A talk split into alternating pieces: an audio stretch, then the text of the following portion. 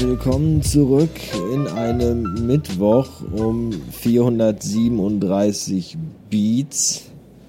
Und äh, ich hänge momentan mit den Folgen immer genau einen Tag zurück. Das ist irgendwie doof, denn äh, auf diesem Rekorder hier schlummert jetzt noch die Aufnahme von gestern, die ich ja heute erst äh, online stellen werde, also heute Abend.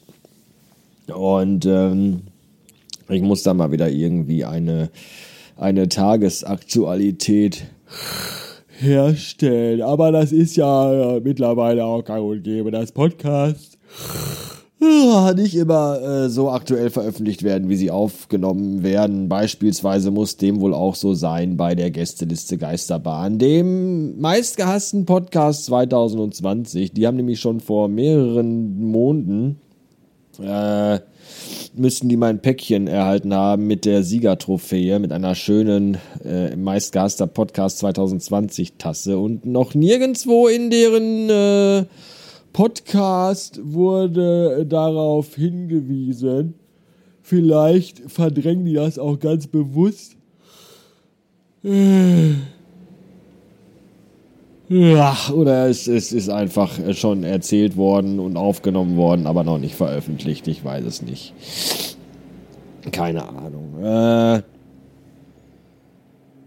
meine Raumfähre ist immer noch nicht eingetroffen. Zumindest also die zweite, das zweite Paket mit den noch fehlenden Bausteinen nicht. Und das äh, finde ich sehr, sehr schade. Ich erwarte quasi jeden Tag das Päckchen. Das ist doof, wenn man so überhaupt gar nicht weiß, wann das kommt.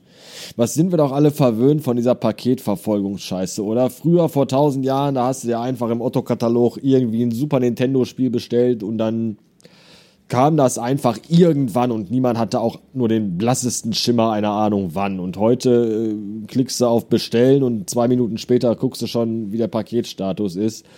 Ob der Fahrer das schon ins Auto geladen hat, das ist ja schon ungeheuerlich. Und dann sitzt man da und denkt sich, ja, das Paket ist im Zustellfahrzeug. Wo ist er denn? Wann kommt er denn?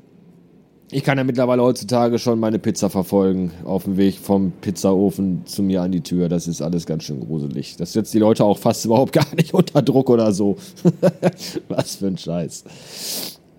Ja, momentan liege ich gerade eben mal äh, im Schlafzimmer oben auf dem Bett neben dem halb geöffneten Dachfenster und blicke auf den strahlend blauen Himmel. Das ist echt schön ich muss heute irgendwie noch mal raus und an die Luft, das ist dringend nötig, weil äh, der Kopf dröhnt und brummt und tut immer noch weh. Ich weiß nicht, ob es immer noch vom Kiefer kommt oder einfach, weil man den ganzen Tag zu Hause sitzt und keine frische Luftzufuhr hat. Ja, ich überlege auch gerade, ob ich jetzt irgendwie den Rest des Tages mit den Kopfschmerzen leben soll oder ob ich schon wieder eine Ibuprofen fressen soll und den Rest des Tages mit Übelkeit und Verwirrtheit äh, äh, hier so Dingens sein soll. Weiß ich, weiß ich nicht so genau. Ist ja auch wie die Entscheidung zwischen Cholera und Pest. Oder spanische Grippe oder Corona. Kann man sich ja dann auch aussuchen. Ich habe übrigens, darf man das, darf man das überhaupt hier sagen? Darf man, darf man das sagen? Ich habe noch nicht eine einzige Folge von diesem Podcast mit dem Herrn Drosten gehört. Noch keine einzige. Aber ich war schon bei Ikea gewesen. Und zwar zweimal letzte Woche.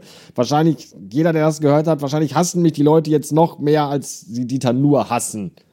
Der ja gesagt hat, dass Angie Merkel und Herr Drosten irgendwie eine, eine äh, äh, romantische Beziehung haben oder sowas. Ich habe das nicht genau verstanden. Vermutlich, weil es mir egal ist. Ja, ich werde jetzt hier noch 10 Minuten Powernapping machen und dann äh, aber wieder auch weiterarbeiten, weil von nichts kommt ja auch nichts. Und wenn ich dann nachher unterwegs bin, dann sage ich euch vielleicht nochmal Hallo. Aber nur, wenn ihr lieb seid. Sonst nicht. Bis später.